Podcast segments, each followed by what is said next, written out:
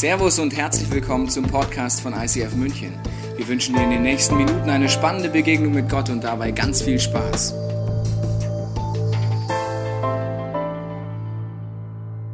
Herzlich willkommen zu unserer Serie im Flow. Wir sind im zweiten Teil und wir schauen uns Prinzipien an, die du anwenden kannst auf alle Lebensbereiche, um ein Leben im Flow zu leben.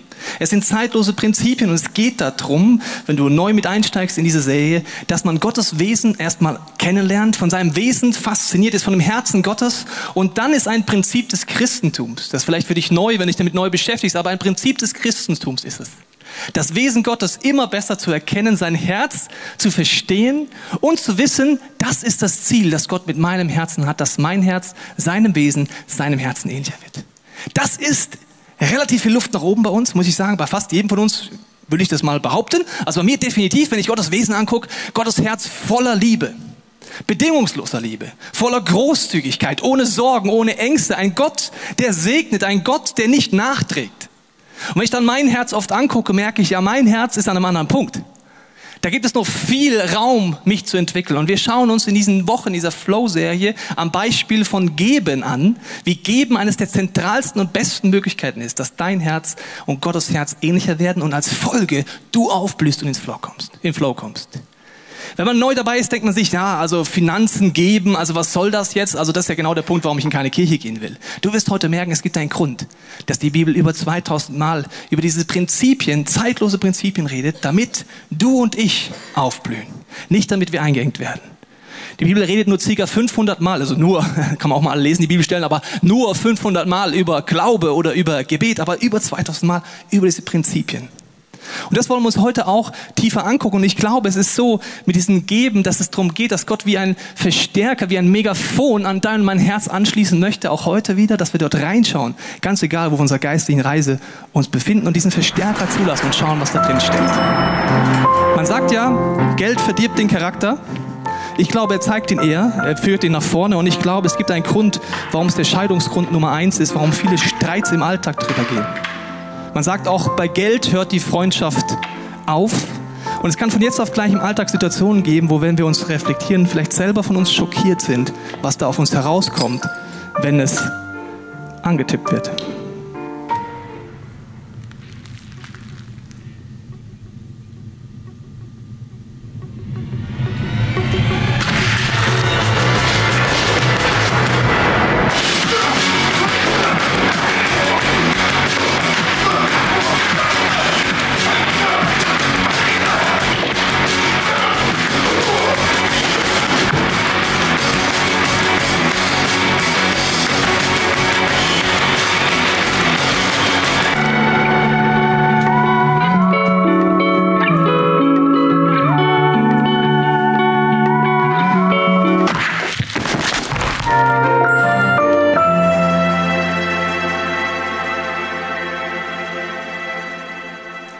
Geld ist neutral, aber Geld zeigt viel über uns. Warum zerbrechen Familien, wenn es um ein Erbe geht?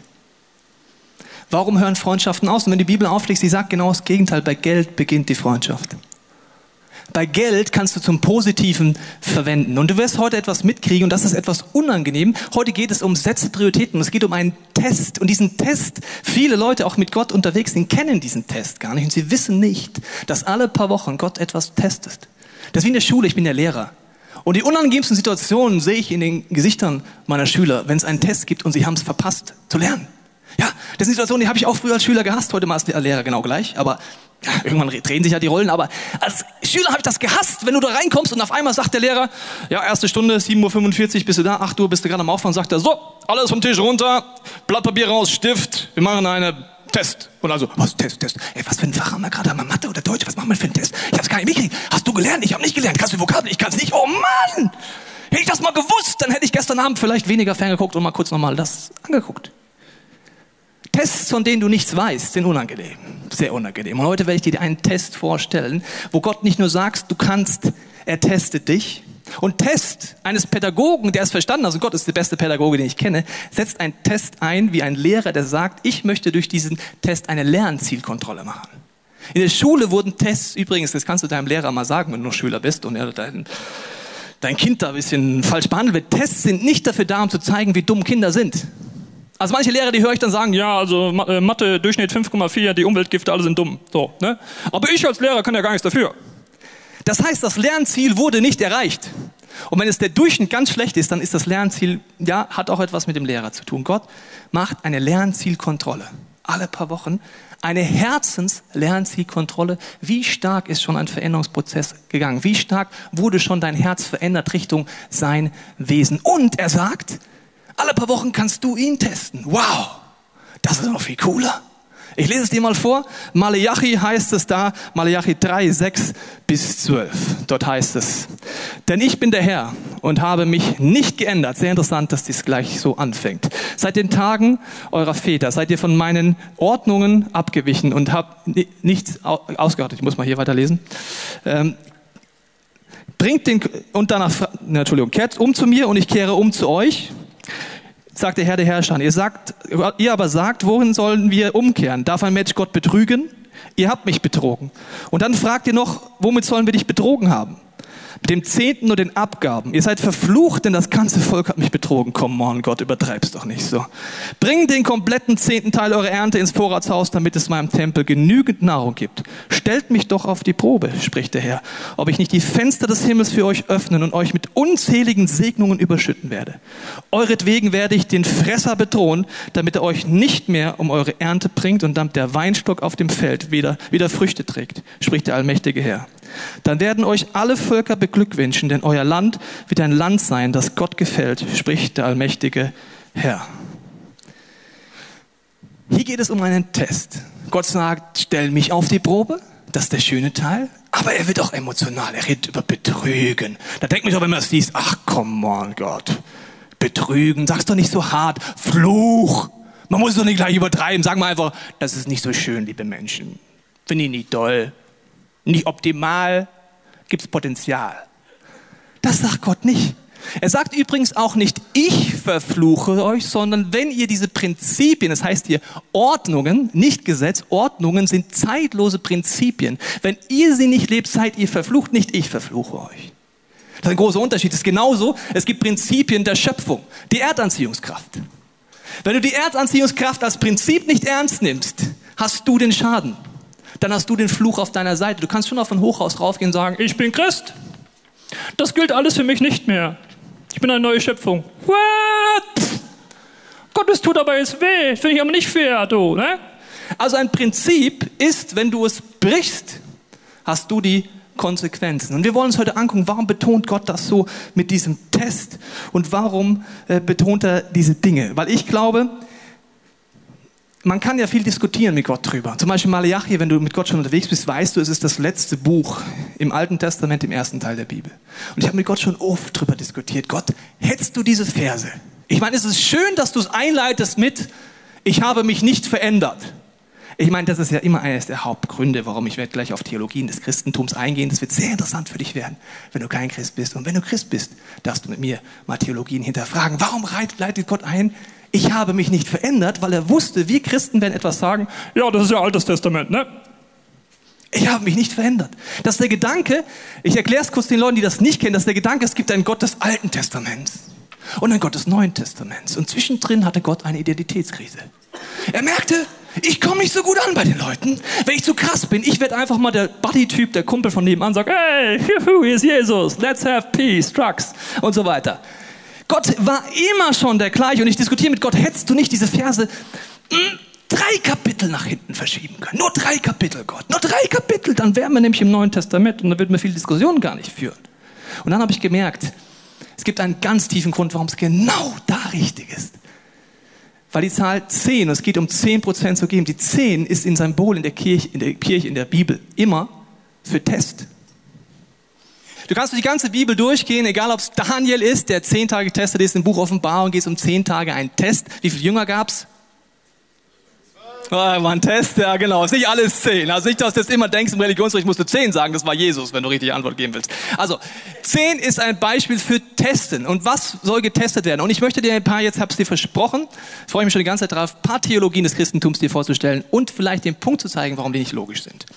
Erste Theologie, es heißt ja dort, dass du verflucht bist. Und verflucht heißt für mich, das ist so, wie wenn unsichtbare Kräfte gegen dich arbeiten. Du versuchst immer etwas zu tun, du kommst nicht raus, du hast Sorgen, du hast Ängste. Es nimmt dich gefangen, das Thema Finanzen, und du kommst einfach nicht raus. Und es ist immer so etwas wie eine Mauer, gegen die du rennst. Das wäre verflucht. Und Segen wäre, dass sozusagen der Flow ist, dass Gott die äh, Schleusen des Himmels aufmacht, wie es in Malachi heißt, und du einfach nicht nur finanziell, sondern in allen Bereichen Segen erlebst.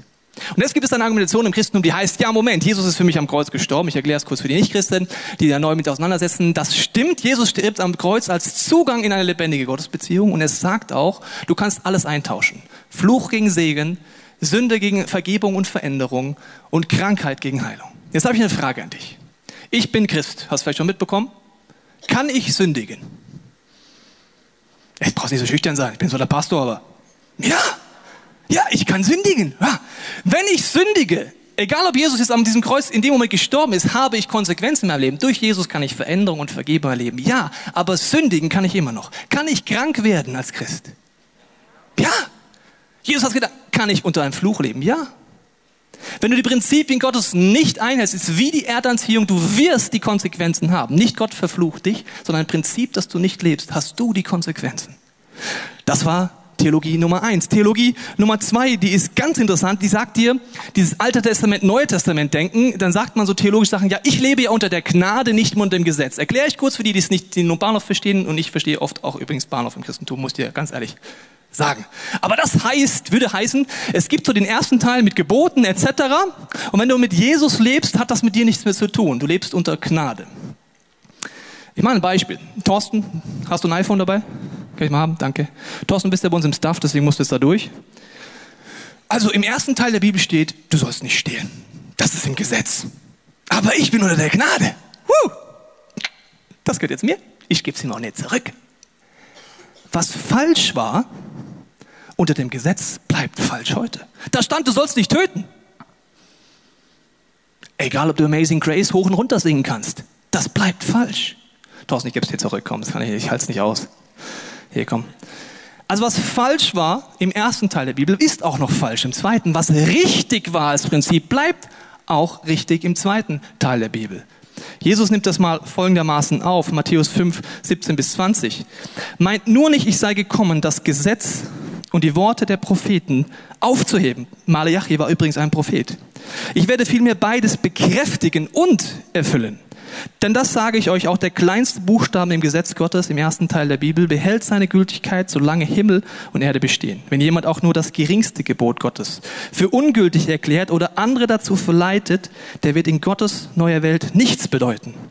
Wer bei anderen Gottes Gebote weitersagt und sich selbst danach richtet, der wird in Gottes neuer Welt großes Ansehen haben. Ich warne euch, wenn ihr das Gesetz, Gesetz Gottes nicht besser erfüllt als die Pharisäer und Schriftgelehrten, kommt ihr nicht in Gottes neue Welt. Jesus redet davon, dass alles, was im ersten Teil der Bibel ist, zeitlose Prinzipien sind. Er kritisiert, dass die frommen Menschen seiner Zeit bis heute ein Gesetz nicht verstehen und deswegen falsch anwenden. Da redet er ganz oft drüber. Aber er sagt, es sind Prinzipien, die bleiben zeitlos bestehen. Und in diesem Kapitel, kannst du mal zu Hause erleben, legt er dann noch eine Schippe drauf. Er geht dann ins Gesetz und sagt dann, euch ist gesagt, ihr sollt nicht töten. Ich aber sage euch, und immer wenn Jesus so anfängt, merkst du, ups, jetzt wird's krasser. Ich aber sage euch, wenn du mit Worten jemand tötest, schlecht redest, hast du bereits getötet. Dann geht er zum Ehebruch. Und legt das Gesetz aus, sagt, es ist euch gesagt worden, ihr sollt eh nicht brechen. Ich aber sage euch, bereits wenn du guckst, guckst du? Bereits wenn du guckst, hast du die Ehe schon gebrochen. Das wird ja krasser. Die Gnade macht's krasser, so ein Mist. Also äh, lass uns lieber, also lass uns lieber unterm Gesetz leben, sage ich da manchmal, gell? Die Gnade erhöht das Ganze. Letztendlich kommt jemand zu mir, 10% geben in die Kirche, mache ich nicht. Ich lebe unter der Gnade, ich nehme ein Gesetz. Dann sage ich, ach so, gibst du dann 20% oder? Weil Gnade erhöht den Level. Je mehr du von Gott erlebst, je mehr sein Wesen der Großzügigkeit dich verändert, desto mehr wirst du geben, nicht weniger. Es ist ein Prinzip, es zieht sich durch und ich äh, möchte dir das an zwei Beispielen zeigen. Im ersten Teil der Bibel, äh, da heißt es in 1. Mose 14, 18 bis 20. Ebenso kam Melchisedek, der König von Salem, dorthin und brachte Brot und Wein mit. Er war Priester des höchsten Gottes. Melchisedek sagte zu Abraham, vielleicht hast du schon mal von dem gehört, ganz am Anfang der Bibel. Der höchste Gott, der Himmel und Erde geschaffen hat, schenke dir seinen Segen, Abraham. Gepriesen sei der höchste Gott, denn er gab dir Macht über deine Feinde. Da gab Abraham Melchisedek den zehnten Teil von allen seinen Gütern, die er den Königen abgenommen hatte. Diese Stelle ist 500 Jahre, bevor Mose überhaupt auf die Idee kam, Gebote aufzuschreiben. 500 Jahre. Abraham hatte nichts in Stein gemeißelt, er hatte keine Bibel. Er hatte nicht irgendwie, das darfst du aber nicht und das nicht, sondern er lebte ein Prinzip, das offensichtlich zeitlos ist. 400 Jahre davor, Jakob. Auch Jakob hatte nichts von diesem Gesetz, Gedöns und Gnade, Gedankenzeugs überhaupt jemals gehört. Und es heißt über ihn in 1. Mose 28, 22, an der Stelle, wo ich den Stein aufgestellt habe, soll der Herr verehrt und angebetet werden. Von allem, was er mir schenkt, will ich den zehnten Teil zurückgeben. 400 Jahre vorher. Ist es ein Prinzip, das zeitlos ist, das zeitlos bleibt, das ein Echtheitstest, eine Lernzielkontrolle von Gott ist in meinem Herzen, was es wirklich schon erreicht von seiner Veränderungskraft? Ich glaube, wenn wir das anfangen ernst zu nehmen, merken wir auch, dass selbst das letzte Argument, und das ist leider meistens das Totschlagargument im Christentum, aber ich pack die Kolle jetzt einfach mal aus. Wäre es für dich jetzt noch ein zusätzlicher Unterschied, wenn es Jesus auch nochmal sagen würde? Wenn du dich heute als Christ bezeichnest? Ja oder nein?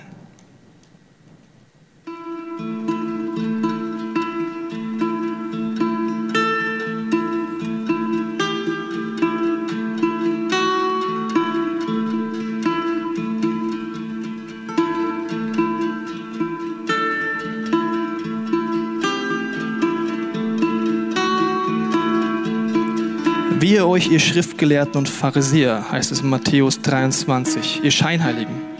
Sogar von Küchenkräutern wie Minze, Dill und Kümmel gebt ihr Gott den zehnten Teil. Aber die viel wichtigeren Forderungen Gottes nach Gerechtigkeit, Barmherzigkeit und Glauben sind euch gleichgültig. Doch gerade darum geht es hier, das Wesentliche tun und das andere nicht unterlassen.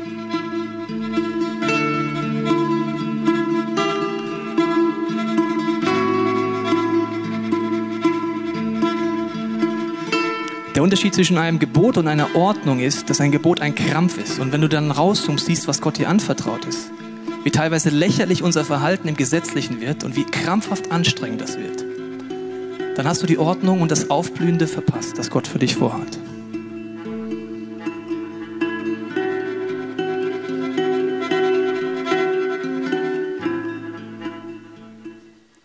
Jesus nimmt das auf. Er sagt, Ihr sollt das alles tun, auch die 10% geben in die Kirche, wie es in Malachi heißt, damit Nahrung dort ist.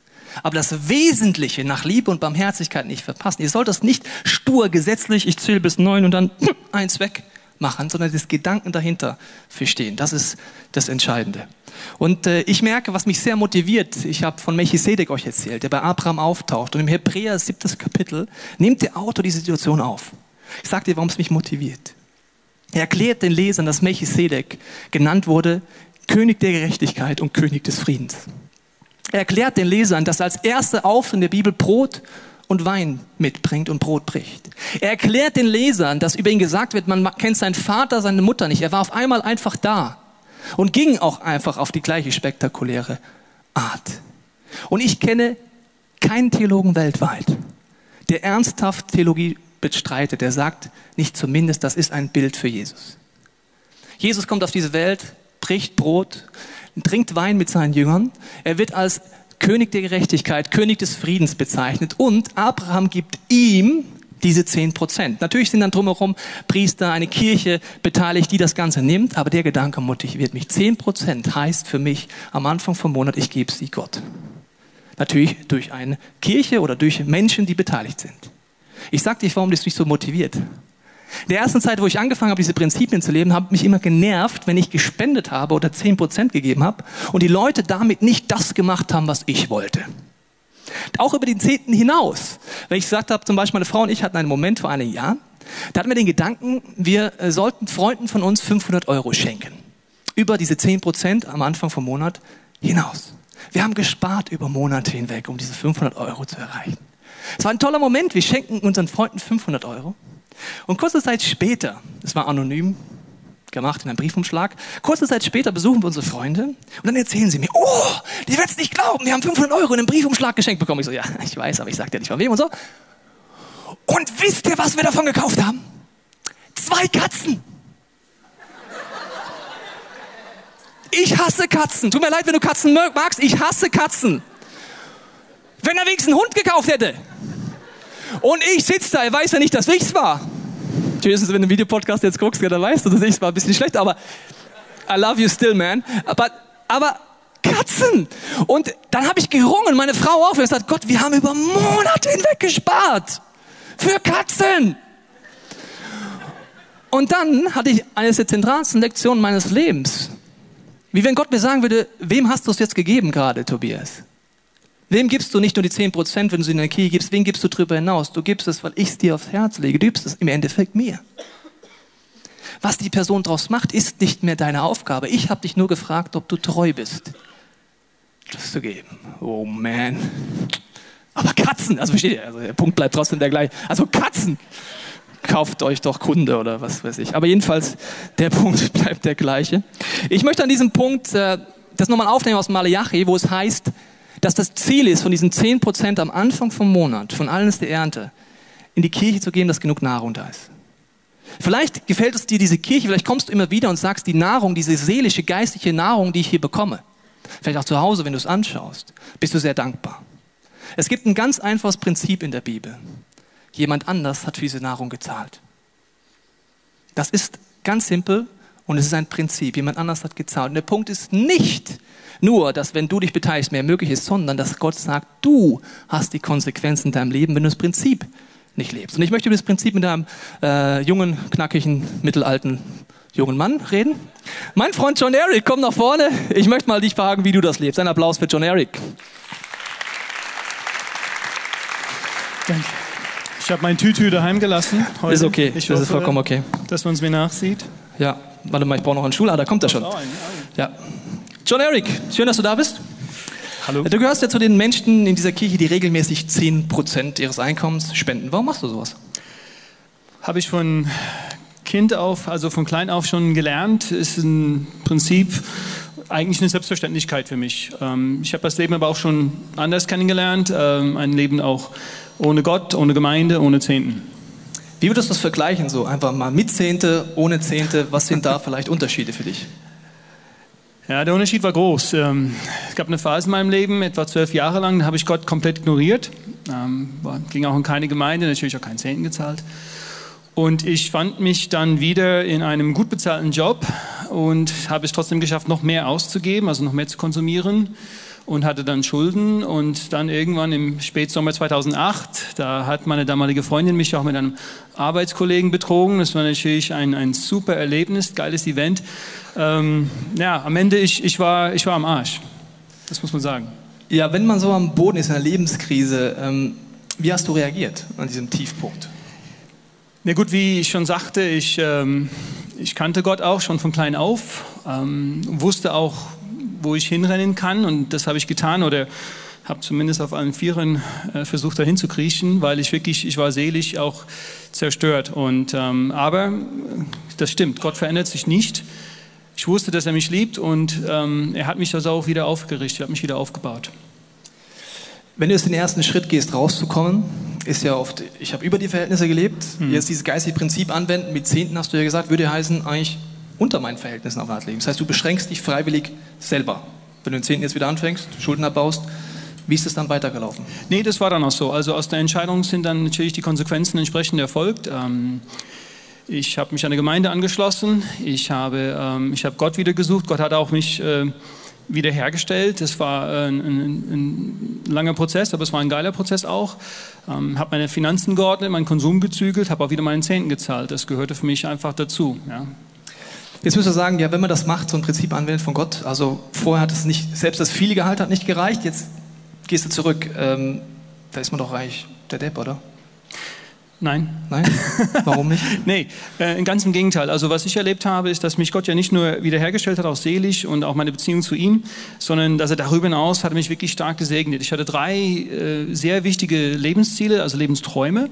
Ähm, das erste war ein MBA. Ich durfte mein MBA an eine, eine der besten Business Schools auf der Welt machen. Hat mich auch eine ganze Stange Geld gekostet, also circa 100.000 Euro, wenn ich es erwähnen darf. Ähm, das nächste ist, dass ich schon immer in Asien arbeiten wollte. Ich habe also zweieinhalb Jahre in China gearbeitet und dann habe ich natürlich die tollste Frau in Deutschland äh, kennengelernt und auch geheiratet. Und äh, ich darf heute sagen, wer es noch nicht weiß, die Dunja ist schwanger. Also, Come ähm, on! Ja. Wann kommt das Kind so? Wann kommt, wann kommt das so? 7. Oktober, direkt nach dem Oktoberfest. Oktoberfest, also, bin echt ja. dabei, das ist gut. Ja, ich meine, du bist der Amerikaner, willst ein Bayer. Shit. Die eine Sause lässt er mir noch. Ne? Okay. Ja, zurück zum Thema. ähm, ja, gut. Ähm, und das, das war für mich einfach, äh, wie gesagt, äh, Gott hat all meine Lebensträume wieder erfüllt. Äh, das wieder also grundsätzlich in Erfüllung gehen lassen. Ähm, wir durften sogar letztes Jahr meine Frau und ich drei Monate Urlaub ohne Lohn nehmen. Wir haben eine Rundreise durch Asien gemacht und das alles ohne neue Schulden zu produzieren. Also so sehr hat mich Gott dann unterwegs noch gesegnet, auch in Karriere und Beruf. Ähm, das war schon ziemlich cool. Das ist ein faszinierender Punkt dieses Prinzips, was ich immer wieder zigfach erlebe, dass Menschen, die sagen, am Anfang vom Monat gehe ich diesen Schritt und Gott den Test der Lernsinnkontrolle merkt, ein John Eric zum Beispiel, der setzt die Prioritäten, der geht die Dinge an, dass er die Schleusen des Himmels vielfältig aufmacht. Jetzt denke ich mir, den zehnten Zahlen bleibt immer gleich schwierig, weil wenn man wenig hat, denkt man es zu wenig. Wenn man viel hat, kann man ja ausrechnen, was man davon kaufen könnte. Wie hast du das erlebt mit steigenden zehnten Zahlen in deinem Leben? Ja gut, ähm, das ist immer eine, eine, eine, schwierige Glaubensentscheidung, glaube ich, also für jeden, egal welcher Betrag das ist. Ähm, bei uns war das natürlich so, äh, wir haben im Ausland gearbeitet, äh, da kriegt man Zulagen, äh, Lohnsteuer befreit etc., da hat man sehr viel mehr netto. Eine Zeit lang habe ich geglaubt, okay, ähm, ich teile meinen Zehnten auf verschiedene Gemeinden auf, äh, weil ich das irgendwie für äh, richtig hielt. Im Nachgang sage ich, okay, ähm, ich glaube, das war nicht der, der beste Weg, weil ich sag mal so, schau dir, schau dir mal, wenn du essen gehst, du gehst jetzt nicht in ein Restaurant, isst dort Vorspeise, das nächste, dann isst ein Hauptgang und im letzten Restaurant nimmst du eine Nachspeise zu dir. Ähm, man pflanzt sich in eine Gemeinde ein, man bringt sich ein, man gibt, man empfängt, man wird gechallenged, man wird herausgefordert, man wächst daran und das ist ähm, mit den Finanzen ebenso. Du fokussierst jetzt den Zehnten hierhin. Ich weiß, dass du darüber hinaus auch mit Gott da kooperierst mit deiner Frau. Welche praktische Gründe hast du darüber hinaus zu sagen, ich gebe das in meine Ortsgemeinde? Oh gut, also ich persönlich finde diese Gemeinde äh, äußerst geil. Ich war damals froh, 2008, äh, dass ich das ICF in München entdeckt habe. Auch ähm, war, hat mich begleitet in meinem Weg. Wir haben hier eine Großraumdisco, wir haben äh, Instrumente, die Band, Sänger, Tontechnik, äh, einige, einige, der geilsten Videosequenzen, die ich je in der Kirche erlebt habe. Ähm, wir haben Pastoren, Mitarbeiter in der Verwaltung, in den Ministries, die wollen auch ihre Familien ernähren. Äh, insofern, ähm, für mich sind es einfach ganz klare praktische Gründe, warum man auch da sein Geld in die Gemeinde reingibt. Vor 4000 Jahren mit dem Tempel und mit den Priestern war das auch nicht viel anders vom Prinzip her. Genau, Disco, Tempel, genau. Ja. Ähm, die, meine letzte Frage an dich ist, es geht ja um ein Lebensstil, was ein Prinzip ist. Wie würdest du das äh, nochmal abschließend beschreiben, was heißt das Prinzip, als Lifestyle zu leben und nicht so gesetzlich, religiös in dem Sinne? Also für mich ist das wirklich ein, wenn überhaupt ein Gesetz, ein Gesetz des Herzens. Es ist wirklich eine Entscheidung, äh, die man dann im Herzen trifft, ein, ein Lifestyle, den man lebt. Ähm, da geht es nicht darum, jetzt irgendwelche Zahlen hinterm Komma auszurechnen. Ähm, ein paar Beispiele, also wenn jetzt zum Beispiel jemand äh, wenig verdient und ähm, der, der kann vielleicht auch nur einen gewissen Betrag zahlen. Also wenn er zum Beispiel 2000 netto verdient und er hat eine Familie zu ernähren, vielleicht Altschulden, setzt sich hin und sagt, Vater, ich gebe 50 Euro in die Gemeinde, aber mehr geht im Moment nicht. Das ist, glaube ich, ein Glaubensschritt, den Gott segnet, weil sein Herz am rechten Fleck ist. Äh, wenn du einen anderen nimmst, die Situation kenne ich, ja, jemand aus dem mittleren Management, DAX 30 Konzern und sagt, ja gut, ähm, es muss halt ein Q7 sein, weil Q5 ist mir zu klein oder wie auch immer, und dann bleibt am Ende vom Monat nichts für die Gemeinde übrig, ja, da gibt es Redebedarf, glaube ich. Ja. Was bei dir faszinierend finde, John Eric, ist, wie du diesen Weg gegangen bist, weitergehst und immer noch mehr ausstreckst. Ich weiß, dass du, dass Großzügigkeit ein wichtiges Thema für dich ist. Vielen Dank, dass du hier so offen erzählt hast. Vielen Spaß mit deiner Frau, deinem Kind, der ersten Reihe.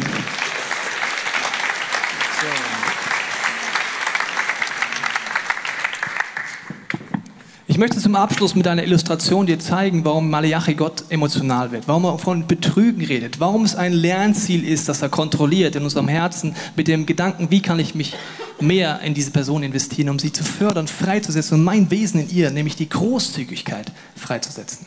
Und dazu brauche ich mal drei Leute auf der Bühne. Hier vorne es ist der Thorsten, der Silas und die Zipora. Kommt mal zu mir nach vorne. Ihr bekommt auch einen Applaus. Ihr wisst noch nicht so genau, was passiert gleich, aber es wird toll. Stellt euch mal bitte hin. Hallo Silas, hallo Thorsten, hallo Zipora. Ich mache mit euch jetzt mal kurz eine kleine Illustration. Ich habe für euch hier einen Umschlag jeweils mit 10.000 Euro drin. Ja, also ganz ruhig, Silas ist nur ein Beispiel, also ist nicht wirklich. Ja, also ist jetzt nur. Du wirst gerade nervös, gell? Okay. Bitte, so, ja. Der Gedanke ist folgender, ich würde es zu euch drei sagen. Ihr kriegt von mir 10.000 Euro im Monat fürs nächste halbe Jahr. Ich bin für kurze Zeit weg. Ich habe nur einen Wunsch an euch.